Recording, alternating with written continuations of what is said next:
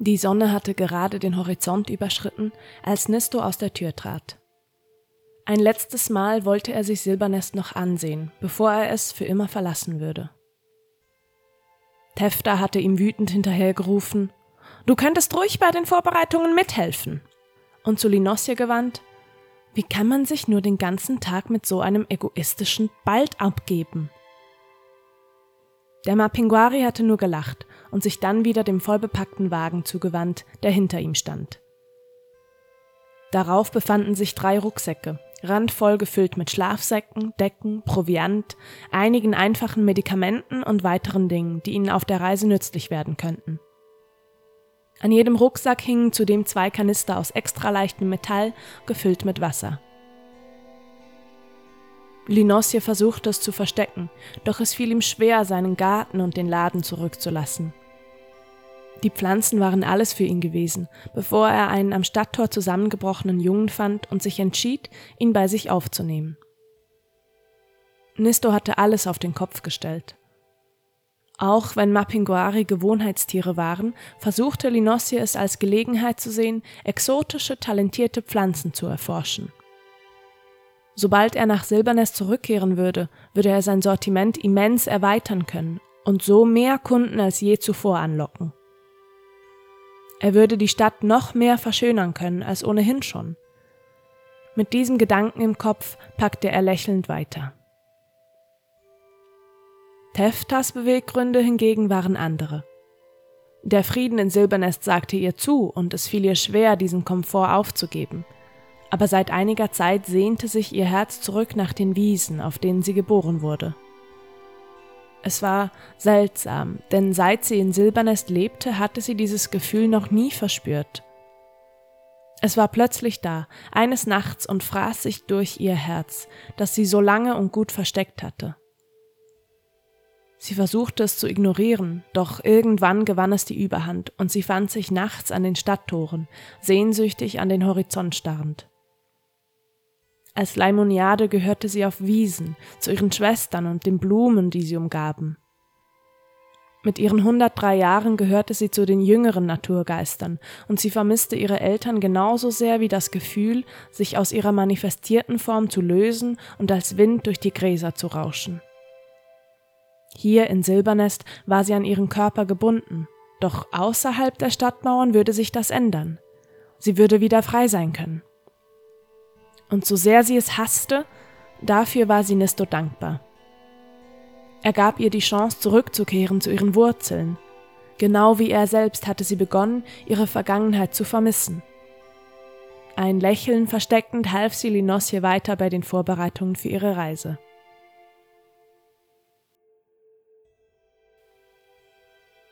In den Straßen von Silbernest herrschte derselbe Betrieb wie immer. Verschiedenste Wesen trieben sich herum, unterhielten sich und lachten. Niemand schien den in der Menge untertauchenden Nisto groß zu bemerken, und er wusste, dass sie es auch nicht bemerken würden, wenn er bald nicht mehr unter ihnen sein würde. Er würde die Stadt durch das Osttor verlassen, und die einzigen, die ihn dabei beobachten würden, wären einige Kinder, die zufällig vorbeikämen auf ihrem Weg nach Hause.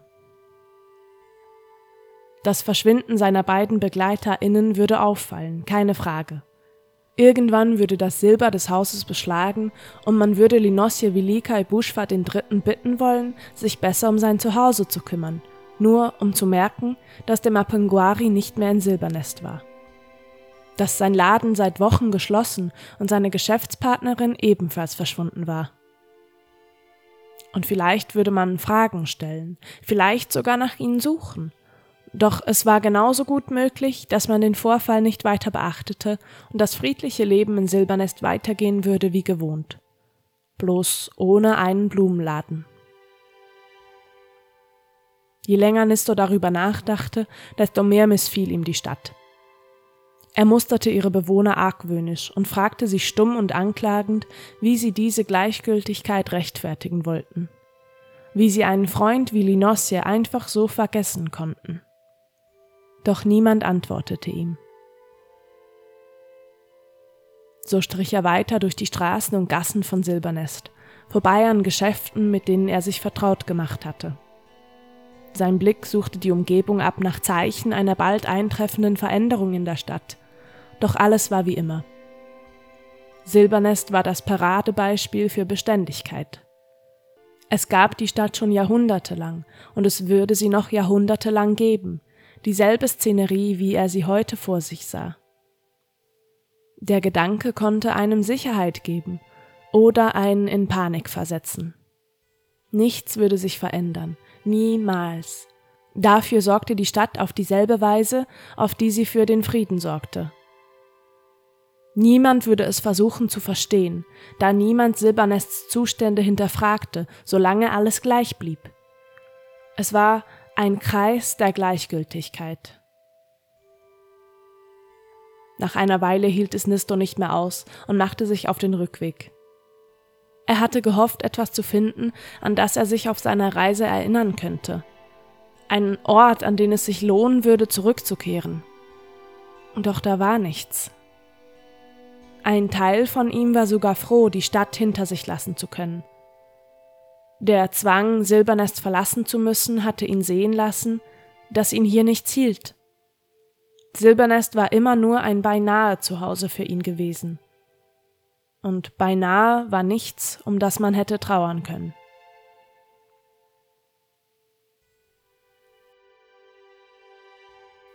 In Linosias Garten waren die letzten Vorbereitungen abgeschlossen. Tefta und der Mapinguari kümmerten sich ein letztes Mal um alle Pflanzen, und Nisto betrachtete sie stillschweigend, während er an der Außenwand des Hauses lehnte. Die beiden wirkten so vertraut, während sie den Garten umhegten und sich scheinbar von jeder einzelnen Blume verabschiedeten. Schließlich drehte sich Tefta um und entdeckte Nisto, der sie noch immer beobachtete. Das hat ja lange gedauert. Musstest du dich von deiner Freundin verabschieden? Ein spöttisches Lächeln zierte ihre Lippen.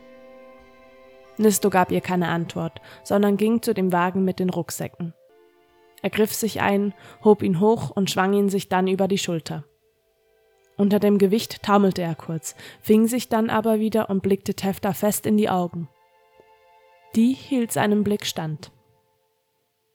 Sich so anstarrend standen die beiden ungleichen Wesen lange da.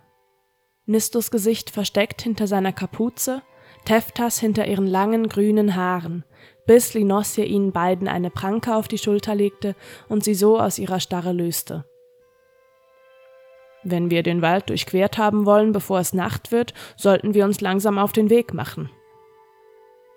Tefta und Nisto nickten synchron, ohne es zu bemerken.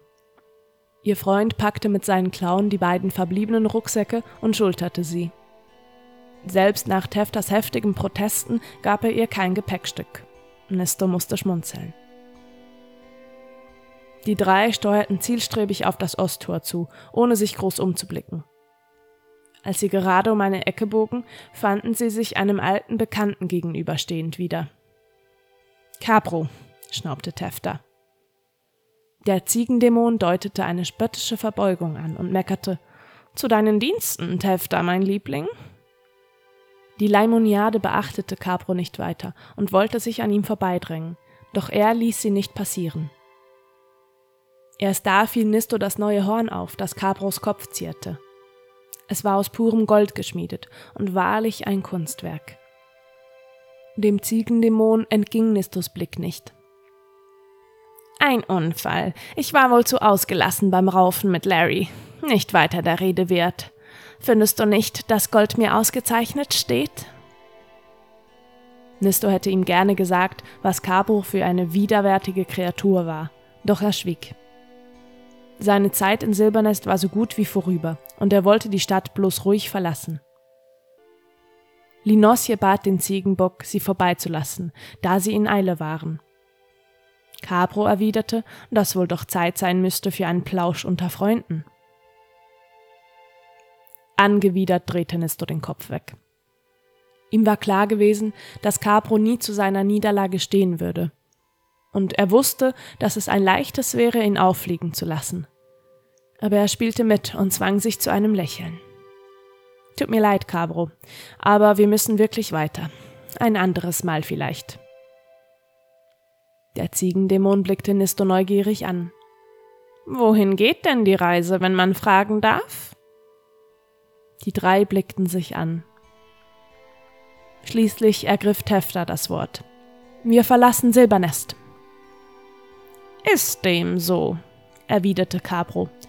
Und für wie lange gedenkt ihr weg zu sein?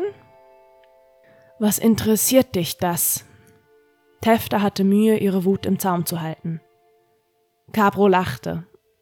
Tefta, mein Täubchen, so aufbrausend wie immer. Das liebe ich so an dir. Bevor sie etwas erwidern konnte, fuhr der Dämon fort. Ich werde euch bloß vermissen, wenn ihr für längere Zeit aus Silbernest verschwunden bleibt. Besonders dich, Tefta. Er strich ihr mit einem Huf über die Wange. Sie verkrampfte sich, zuckte aber nicht zurück. Ihren Blick hielt sie starr auf Cabro gerichtet. Wir müssen jetzt gehen, presste sie zwischen fest zusammengebissenen Zähnen hervor und drückte sich an Cabro vorbei. Der Ziegendämon blieb lachend stehen. Nisto und Linossie folgten ihrer Freundin. Nachdem sie einige Schritte gegangen waren, rief Capro ihnen nach Viel Glück, meine Freunde, viel Glück!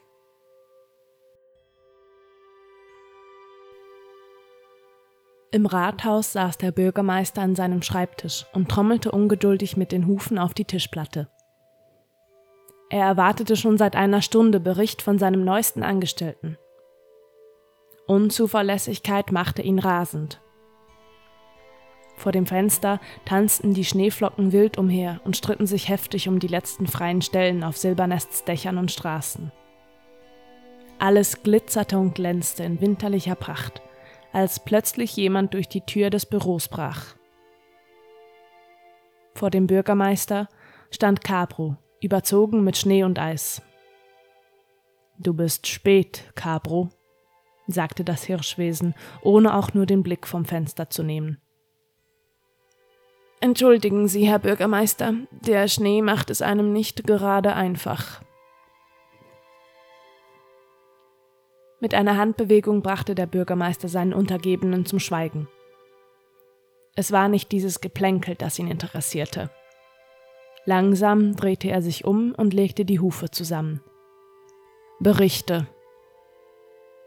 Und Capro berichtete, wie Niste und seine Freunde Silbernest durch das Osttor verließen dass sie für eine unbestimmte Zeit auf Reisen gehen wollten und auf ihn einen nervösen Eindruck machten. Als der Bürgermeister ihn ungeduldig fragte, wohin sie gehen würden, verstummte er. Ich weiß es nicht, Herr Bürgermeister. Was soll das heißen, du weißt es nicht? Ich habe Sie nicht gefragt, Herr Bürgermeister. Ich dachte nicht, dass es von Bedeutung sei. Der Bürgermeister lachte schnaubend. Überlass das Denken mir, Ziege. Nun gut, es wird wohl reichen, dass sie fort sind. Unschlüssig stand Capro da und schabte mit einem Huf über den Boden. Der Bürgermeister wanderte in der Zwischenzeit durch sein Büro und führte Selbstgespräche. Ich war mir bereits bei unserem ersten Treffen bewusst gewesen, dass es Silbernest nicht gelingen würde, dich zu zähmen. Du bist anders, ein Immuner, ein Störenfried, ein Problem. Doch wie so oft regelte Silbernes das Problem von selbst und spuckt Unverdauliches wieder aus. Soll der Junge dahin verschwinden, wo er herkommt. Abrupt drehte sich der Bürgermeister um, als hätte er vergessen, dass auch Capro noch im Raum ist. Geh, rief er ihm zu. Was ist mit meiner Belohnung? Ist dein neues Horn denn nicht Belohnung genug? Nun verschwinde, Ziege. Langsam und sichtlich enttäuscht schliss sich Cabro aus dem Büro. An seiner Stelle trat eine Sekretärin ein, die schüchtern anklopfte. Draußen steht eine junge Dame, die Sie gerne sprechen würde, Herr Bürgermeister. Sie sagt, es sei wichtig. Nach einem tiefen Atemzug wies der Bürgermeister sie an, die Dame einzulassen. Langsam setzte er sich hinter seinen Schreibtisch. Kurz darauf trat eine weinende Windelfe ein und setzte sich unaufgefordert dem Bürgermeister gegenüber. Sie schluchzte und versteckte ihr Gesicht hinter ihren feingliedrigen Händen, während sich ihr Körper schüttelte. Was hast du denn, mein Kind? fragte der Bürgermeister und streckte freundlich einen Huf nach ihr aus. Es ist schrecklich, Herr Bürgermeister. Ich weiß nicht, was ich tun soll. Der Bürgermeister forderte die Elfe auf, zu ihm zu kommen und sich neben ihn zu setzen. Stürmisch wie ihr Volk nun mal war, legte sie den Kopf in den Schoß des Hirschwesens und weinte weiter. Langsam strich ihr der Bürgermeister über den Rücken. Schütte mir dein Herz aus, Liebes. Er warf einen Blick auf eine Vitrine voller Steinherzen und lächelte. Schütte mir dein Herz aus.